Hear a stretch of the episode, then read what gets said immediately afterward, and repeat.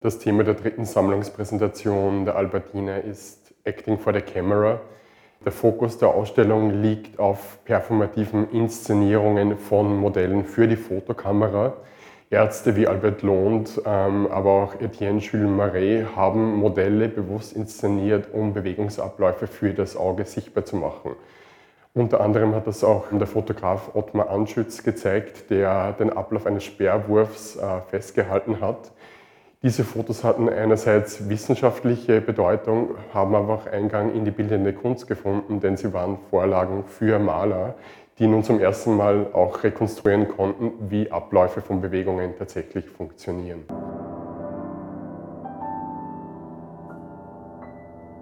Hugo von Erfurt hat zum Beispiel versucht, äh, Tanzsequenzen zu visualisieren, indem er den Tanz oder die Bewegung, den Bewegungsablauf seriell fotografiert und dokumentiert hat. Und diese Tanzformen finden dann Eingang auch in Inszenierungen von Porträts, in Inszenierungen von Modellen.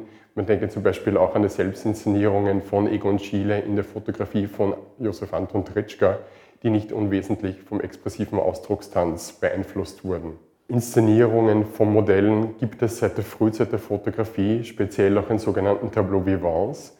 Also Tableau Vivants waren ja eigentlich Live-Aufführungen von Adeligen oder auch vom gehobenen Bürgertum, wo Modelle ähm, Inszenierungen aus der Malerei oder literarische Vorlagen live nachgestellt haben. Und diese Form der sehr aufwendigen Inszenierung, wo Kostüme eigens entworfen wurden, wo Attrappen im Studio errichtet wurden, finden dann auch Niederschlag in Fotografien von Henry Peach Robinson zum Beispiel, der schon aus einem ganz anderen Kontext, nämlich dem der piktorialistischen Fotografie, Modelle ganz bewusst inszeniert, um eine Tableau-vivant-hafte malerische Art der Fotografie zu etablieren, bei der er verschiedene Montagetechniken anwendet und die Bilder dadurch generiert, indem er verschiedene Einzelteile zu einer neuen Bildkomposition zusammenfügt.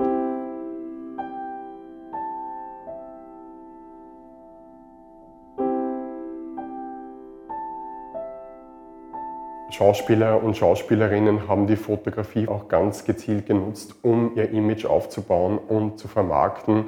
Das war bereits in den 1920er Jahren so, wo Tänzer, Schauspieler auch mit Wiener Ateliers gearbeitet haben, wie zum Beispiel Madame Dora oder Trude Fleischmann. Wird aber auch speziell in den Fotos von Will McBride sichtbar, der in Paris auf eine 25-jährige Romy Schneider trifft und sie in seriellen Fotos ähm, fotografiert. Diese Fotos waren für Romy Schneider sehr, sehr wichtig. Sie wollte sich vom Image der Sissi lösen und hat sich ganz unterschiedlich in Szene gesetzt, um auch die Bandbreite ihrer Persönlichkeit in der Fotografie zu inszenieren. Fotografie war für sie die primäre Möglichkeit, um ein neues Image von sich zu etablieren.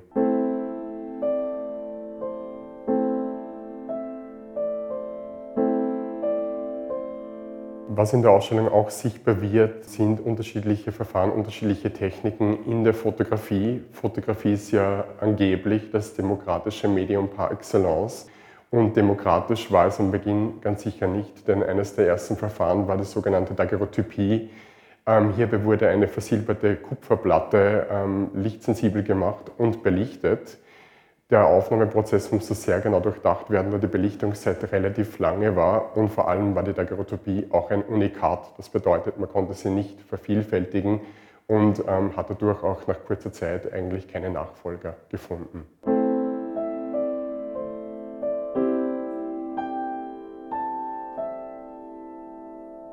Die aktionistische Körperkunst, die in den 50er, 60er Jahren aufkommt, ist untrennbar mit der Fotografie verbunden. Und auch später nutzen Fotografen, die ihren eigenen Körper inszenieren, Fotografie auf sehr selbstreflexive Art und Weise.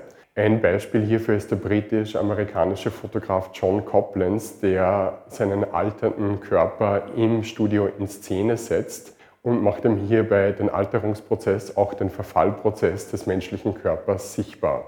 Auch bei Arnulf Reiner hat der tatsächliche Fotograf eigentlich eine untergeordnete Rolle. Der Fotograf sollte keine eigene künstlerische Vorstellung verwirklichen, sondern die Posen, die Aktionen von Reiner nur dokumentieren, nur registrieren.